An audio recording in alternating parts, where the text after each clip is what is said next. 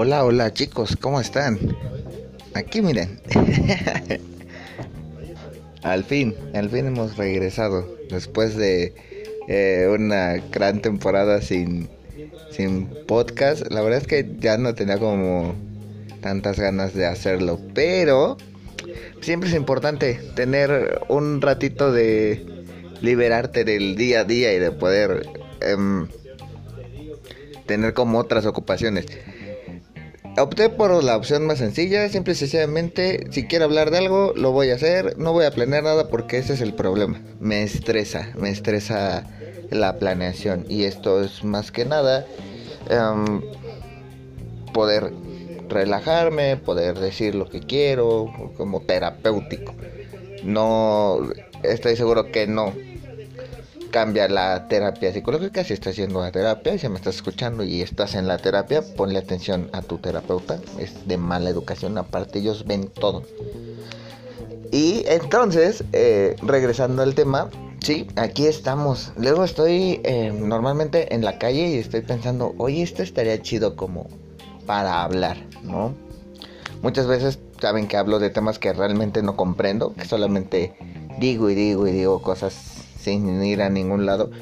Em, no, no tengo ninguna intención de cambiarlo. Ya, estoy harto.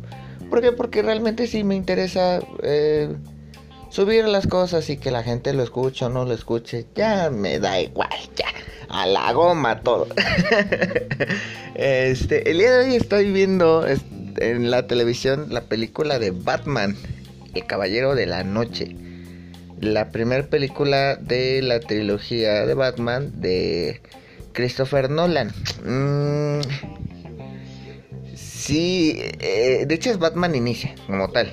El Caballero de la Noche es la segunda, donde sale el Joker de Heath Y la tercera es El Caballero de la Noche Asciende, que es donde mm, se enfrenta a Bane. Eh, pues, o sea, está buena, ¿no? Está bien hecha la película. No, desde mi muy particular punto de vista, no siento que sea como tal una película de superhéroes. Está muy aparte de, muy apartada. Siento que eso está como muy bien logrado. Que, ok, sí es un superhéroe, todos conocemos a Batman, pero el desarrollo de la película está muy por fuera de, de la de este mundo del cómic y todo, ¿no? Em, los pasos básicos, lo que pasan casi todos los superhéroes que en algún momento pierden a alguien importante. En este caso, todos conocemos la historia de Batman, que de niño iba saliendo de un teatro eh, y sus padres son asesinados en, un callejón por alguien. Audio, excelente. Ya empezamos con errores técnicos. Bueno, eh, entonces, eh, digo, no se las voy a contar, todo el mundo hemos visto Batman, lo único que quiero es dar esta idea que yo tengo de que está bastante bien hecha, creo que sí es de las películas de... de fuera de este mundo del... del... Marvel... del MCU, del... del universo cinematográfico de Marvel, todos, muy bien, gracias. Este Ahí voy. Que sí, ya es pura mercadotecnia, desde, vuelvo a repetir.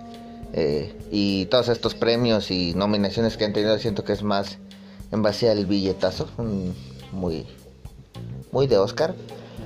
Eh, y Batman, la primera, la segunda más que nada por Heath Ledger, ¿no? Y, y, el Joker y su, este, su premio de póstumo de Oscar, no sé cómo llamarlo, que siento que igual está un poquito medio complejo.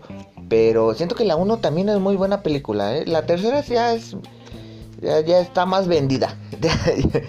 ya es más mainstream, ¿no? La, primera y la segunda es como, sí, estamos desarrollando una historia pues más o menos chida y todo. Pero sí, ya siento que las, la tercera, no sé. Digo, termina muy bien. La trilogía termina muy bien. Se cierran este arco de historia de, del del superhéroe, del justiciero, porque realmente no sé si llamarlo. Siento que es más específico decirle a Batman un justiciero. Pero cierra muy bien el arco, ¿no? desde mi particular punto de vista. La segunda es totalmente el caos y toda esta lucha y confrontación de, de del Batman totalmente eh, entregado y embelesado a los poderes que tenía y esta imagen que él tenía de lo que Batman representa para Ciudad Gótica, ¿no? Esta imagen. Inclusive la idea de que él tenía del caballero blanco y... digo, no, les quiero spamear, lo, lo, planteo así porque supongo que todo el mundo hemos visto esta trilogía. Entonces, eh, sí siento que la segunda es más es totalmente largo. Por eso es tan buena. Por eso es tan buena el Caballero de la Noche. Porque es totalmente la confrontación. En la primera sí está buscando su, su cometido. Y es un personaje en crecimiento y en desarrollo. Y un Batman eh, buscando que está. Que sí quiere pelear por Gótica. Que sí quiere luchar por él. Y que sí quiere hacer un cambio. Pero la segunda ya, ya él ya toma esta actitud de si no soy yo, no es nadie y solamente puede ser él y yo tengo que hacer, o siento que se embelezela un poco con, con su idea. Y la tercera, pues sí, desafortunadamente, este, pues sí, ya un Batman más vencido, buscando su propia redención que otra cosa. Pero sí, muy, muy bien, digo, buenas películas. La verdad es que sí, muy buenas, porque antes, ah, cada cosa que nos llegáramos a topar con, con películas de Batman, pero unas buenas. Pero a este nivel sí siento que pocas. ¿Por qué llega esto? Ah, porque estoy pensando muy seriamente en ver la película del Snyder Cut de la Liga de la Justicia de el corte que iba a sacar este Zack Snyder de la Liga de la Justicia. Yo no la estoy entre verla y no verla, no la quiero ver. La verdad es que no la quiero ver porque la primera vez que la vi me pasaron cosas muy feas. En primera me dormí. Yo la película no la aguanto, me aburre, es malísima. A mí no me gusta. Entonces siento que darle esa segunda oportunidad por cuatro horas, ah, siento que es una exageración para demostrarnos solamente decir, es que sí estaba buena, siento yo. No digo que no la voy a ver, solamente estoy diciendo que no me llama la atención seguirle invirtiendo, gastando otras cuatro horas de mi vida. He escuchado muy buenas cosas, pero son cuatro horas. La película de de este de Endgame de, de Avengers duró tres horas y más o menos porque es buena porque está terminando un arco de 10 años de todos estos Vengadores y Tony Stark y eh, Steve Rogers y bla bla bla. Ok. De un arco de 10 años. Pero que me quieras meter toda la historia de personajes para... Es lo que no hace... E, e, esa es la diferencia y eso, por eso le digo que es tan buena Batman. Porque se toman un tiempo específico en desarrollar el personaje hasta su redención. O sea, se aventaron tres películas. Pero siento yo que es una exageración meter cuatro horas de película en una. Entiendo que lo hacen en el cine de arte y festivales de cine europeos y bla bla bla. Está perfecto. Yo ni siquiera voy a opinar de eso porque soy un neófito del tema. Total, ok. Pero sí siento que es una exageración aventarse. O cuatro horas, más las dos horas que ya les invertí, más las poquitas horas que he invertido al, al universo cinematográfico de DC entre Batman, eh, el hombre de acero y eh, Batman v Superman, creo que se llama.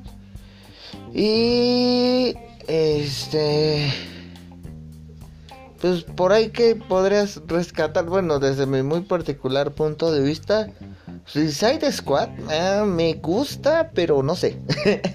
o sea, es un gusto culposo y la verdad es que siento un poco más por Margot Robbie. Pero em, no sé, no sé, no sé, no sé. Eh, ya les contaré. Si la veo les cuento qué, pasó. Este, ya saben que, que esto no no enfoco el intento no enfocar la el podcast en un tema en específico, solamente hablo de cosas. Entonces, si la llego a ver, que no va a ser en esta semana, seguramente van a pasar meses como el volver a hacer el podcast. Pues ahí les estaré avisando. Ojalá eh, se sigan aquí. Aguanten otro rato aquí conmigo a ver qué, show. Eh, bienvenidos a la segunda temporada de charla con el chato. este, pásensela muy chido, chavos. Pórtense bien, eh, no hagan cosas malas. Recuerden que seguimos en pandemia. Por favor, no me arruinen mi cumpleaños. Guárdense, ya no, ya no falta mucho para el semáforo verde. Otros dos años y ya, ¿vale? Cámara, chavos. Pues esto es todo. Muchísimas gracias y bye.